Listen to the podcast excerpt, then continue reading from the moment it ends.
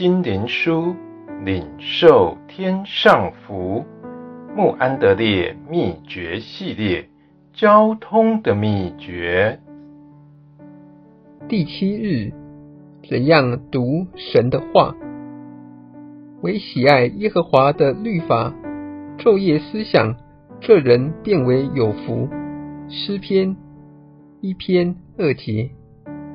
这里有几个读圣经的简单方法：一、存着十分恭敬的心来读，请在安静中用一点时间来默想，想到这些话乃是从神自己那里来的，要存着尊敬的心向他匍匐下拜，要肃静在神面前，让他把他的话语启示在你的心里。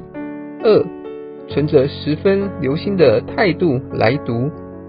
若是你不在意的读那些话，以为你能用属人的悟性得到其中的精义，你就只能很肤浅的享用那些话，而不能进入他们的深处。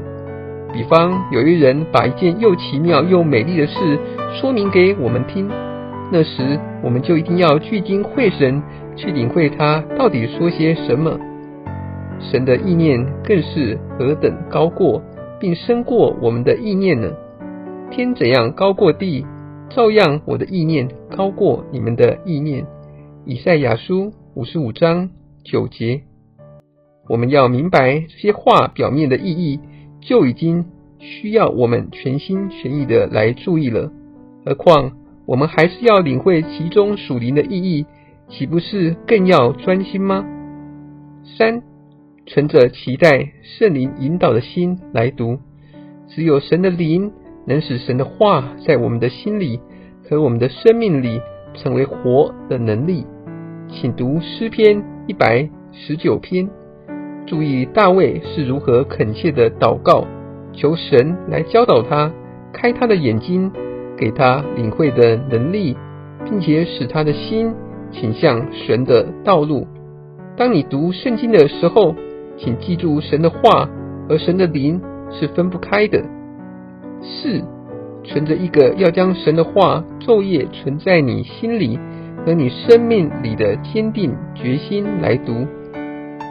你必须将整个的心和整个的生命都置于神话语的影响之下。大卫说：“我何等爱慕你的律法，昼夜不住的思想。”照样，信徒在他的日常生活中，也能把神的话珍藏在他心中，默默的思想他。请再读诗篇一百十九篇，只等到你用整个的心接受了神的话，也求神教导你领会，并把神话语中的教训在你的生活里实行出来。